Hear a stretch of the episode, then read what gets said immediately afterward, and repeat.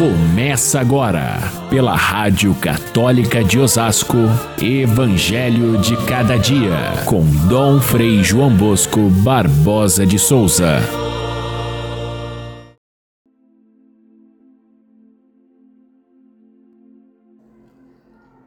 Quem é o maior no reino dos céus?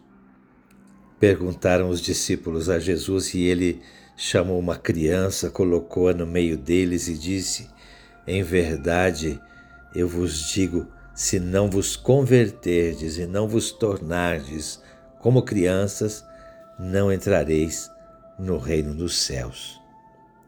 Não desprezeis nenhum desses pequeninos, pois eu vos digo que os seus anjos nos céus veem sem cessar a face de meu Pai que está nos céus. Caríssimos irmãos e irmãs, ouvintes do nosso Evangelho de cada dia, na nova família inaugurada por Cristo, aquele que é pequeno, frágil ou sem importância, esse é o mais importante e deve estar, segundo Jesus, no centro das atenções. Nós estamos iniciando este capítulo 18 de São Mateus na nossa leitura contínua, que estamos fazendo desde a décima semana, este é o quarto discurso, aquele que os biblistas chamam de discurso eclesial. É, já tivemos o primeiro discurso da montanha, depois o discurso missionário, o envio dos doze e a, as consequências da missão. Tivemos depois o discurso das parábolas e agora o quarto discurso vai falar sobre a igreja, a comunidade cristã, as relações entre os membros da comunidade, a diferença que existe entre o ambiente da igreja e o resto do mundo, aquilo que Jesus espera que seja a sua família eclesial, aqueles que seguem a vontade de Deus. Portanto, este quarto discurso começa já com uma pergunta fundamental dos discípulos: quem é o maior no reino dos céus? A liturgia hoje junta duas, duas partes do início do capítulo 18. A primeira, que é essa pergunta dos discípulos, e depois a segunda, é um relato breve da, da parábola da ovelha perdida, que parece que não tem muita ligação entre as duas partes, mas tem. A gente vai ver isso no final. Mas vamos nos deter um pouquinho na primeira parte.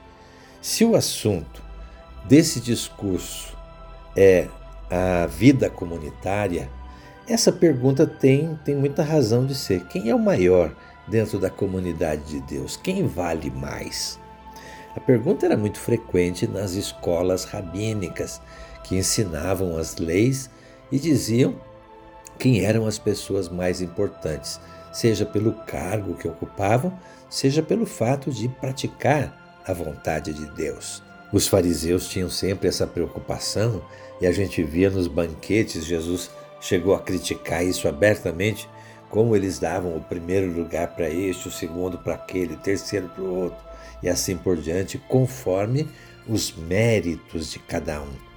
Então, era fácil na comunidade judaica saber quem era o maior, quem era o mais importante.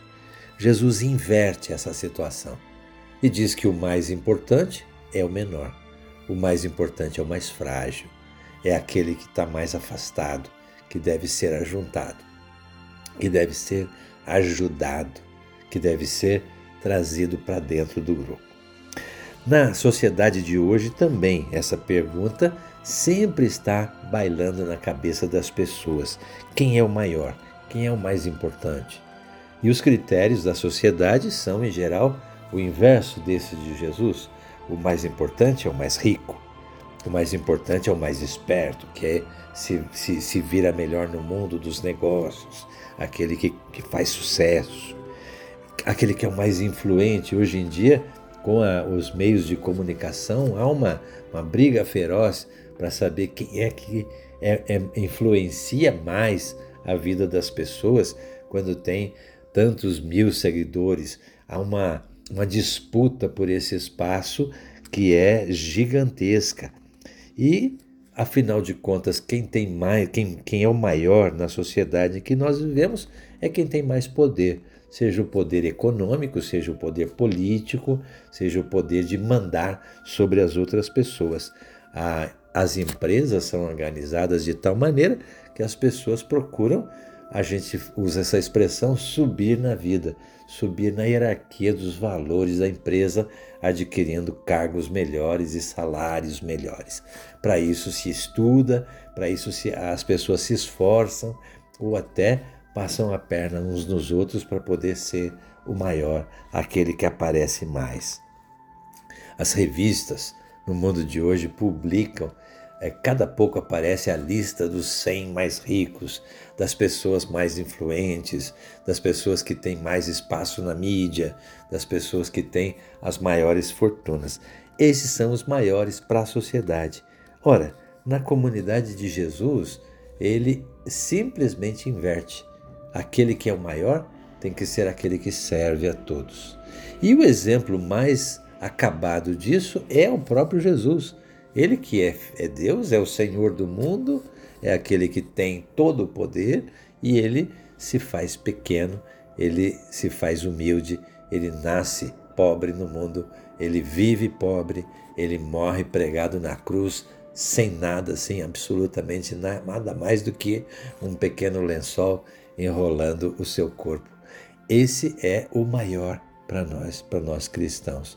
E isso deve ser o, o, o indicativo para a comunidade da igreja, e é isso que faz toda a diferença entre a sociedade e a igreja de Jesus Cristo. Deus dá mais importância ao pequenino. Quando Jesus coloca no meio a criança, ela é, na verdade, não só a criança pelo seu tamanho, pela sua idade, mas é o mais fraco, é o mais insignificante, é o mais frágil, é aquele pequenino que mais necessita de atenção. Esse é o mais importante. Portanto, o que Jesus faz é uma inversão completa dos valores do mundo para dar o pontapé inicial de como deve ser a vida na comunidade da igreja.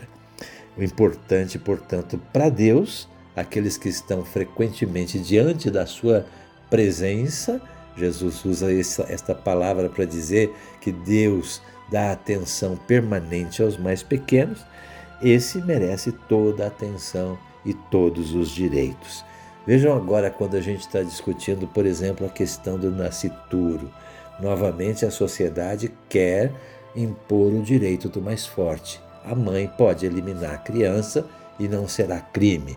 Essa é a lei que está para ser votada no Supremo Tribunal Federal. Dentro do critério cristão é o contrário. Aquele que é o mais frágil de todos, que é o não nascido, esse que merece a atenção especial do direito, segundo o critério de Jesus, e a igreja nunca vai abrir mão desse princípio fundamental, jamais será a favor do aborto, que é a morte, decretar a morte daquele que é o mais fraco, o mais frágil. A, a história da ovelha perdida é colocada nesse contexto. Aquele que está mais distante, mais perdido, mais fora da, da atenção de todos, é esse que o pastor vai atrás para trazer para junto do rebanho. Que lição difícil essa do evangelho de hoje.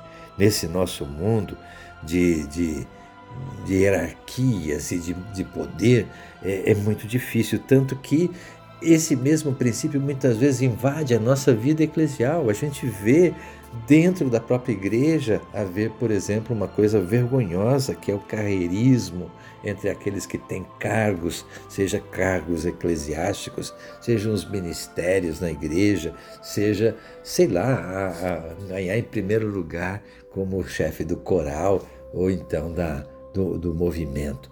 É triste quando as pessoas entendem ah, dentro da própria igreja as coisas como se fosse lá fora no mundo, uma carreira a seguir. Jesus deixou bem claro que nós precisamos converter o nosso coração, uma conversão permanente e total, para que a gente entre nesse critério básico de Jesus, que quem é o maior é justamente aquele que é o mais frágil, o mais necessitado. Vamos guardar esse princípio porque isso vai instruir a nossa nosso caminho agora nesse discurso eclesial de Jesus, que tem muitas lições a nos trazer. Fiquem todos com Deus. Até amanhã, se Deus quiser.